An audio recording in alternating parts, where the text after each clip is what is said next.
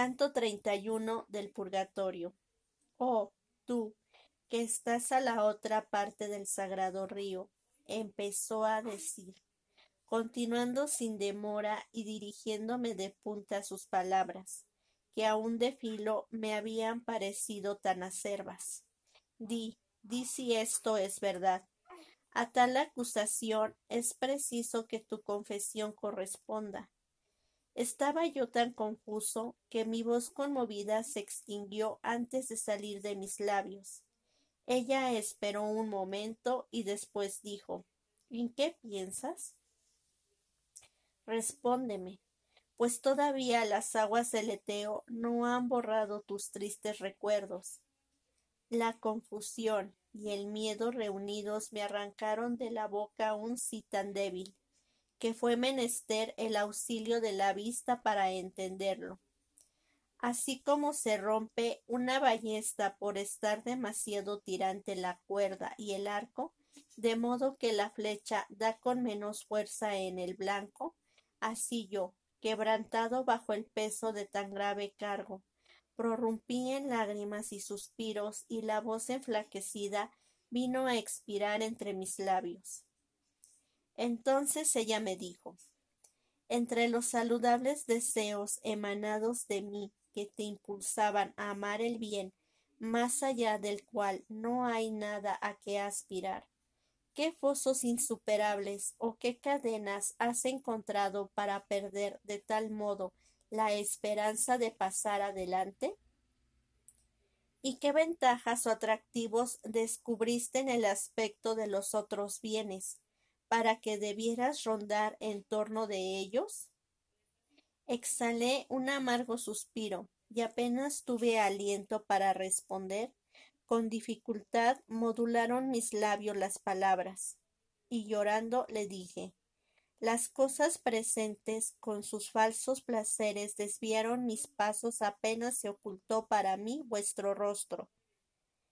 Y ella me respondió aunque callases o negases lo mismo que ahora confiesas, no por eso tu falta sería menos conocida. Tal es el juez que la sabe, pero cuando la confesión del pecado sale de la propia boca del pecador, la rueda en nuestro tribunal no afila ya, sino que embota el filo de la espada.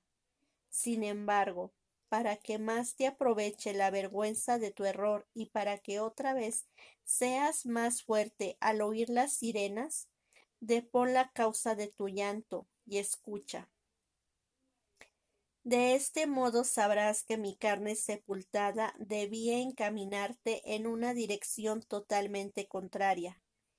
El arte o la naturaleza no te presentaron jamás cosa tan agradable como los bellos miembros que me sostuvieron en vida y que ahora son polvo de la tierra. Y si el sumo placer de verme te faltó por mi muerte, ¿qué cosa mortal debía excitar después tus deseos? A la primera herida que te causaron las cosas falaces del mundo, debiste elevar tus ojos al cielo, siguiéndome a mí, que no era ya como ellas, no debían abatirse tus alas para esperar allí nuevos golpes, o correr tras cualquier jovencita u otra cualquiera vanidad que tan breve dura.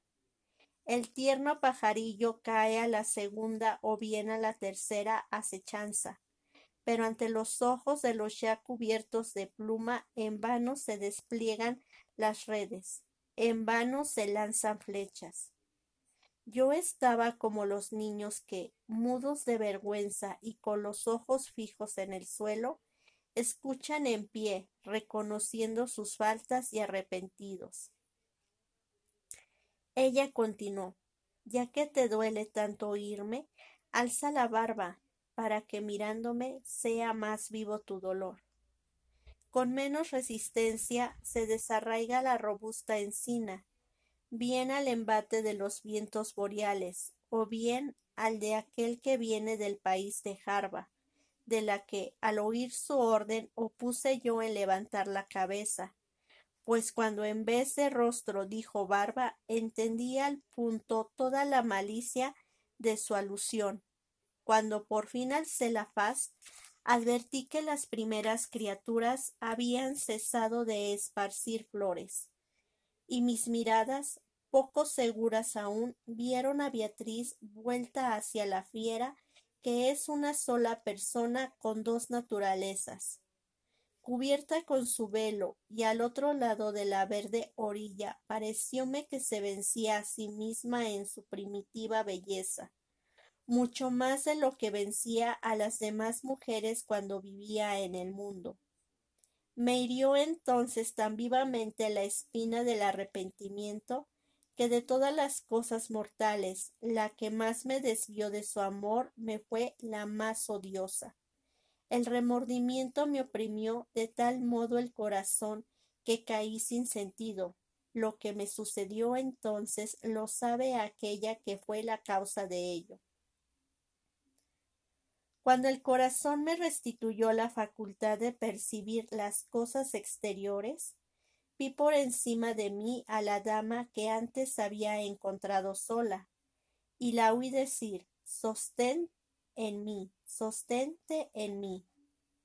Habíame sumergido en el río hasta la garganta y arrastrándome tras ella iba avanzando sobre el agua con la ligereza de una lanzadera. Cuando estuve cerca de la feliz orilla oí tan dulcemente Asperger me que no sabría recordarlo, cuanto menos escribirlo. La hermosa dama abrió sus brazos, rodeó con ellos mi cabeza y me sumergió de modo que hube de beber el agua. Después me sacó fuera y mojado como estaba me presentó a las cuatro bellas danzarinas, cada una de las cuales extendió sobre mí su brazo. Aquí somos ninfas y en el cielo estrellas. Antes de que Beatriz descendiese al mundo, fuimos designadas como siervas suyas.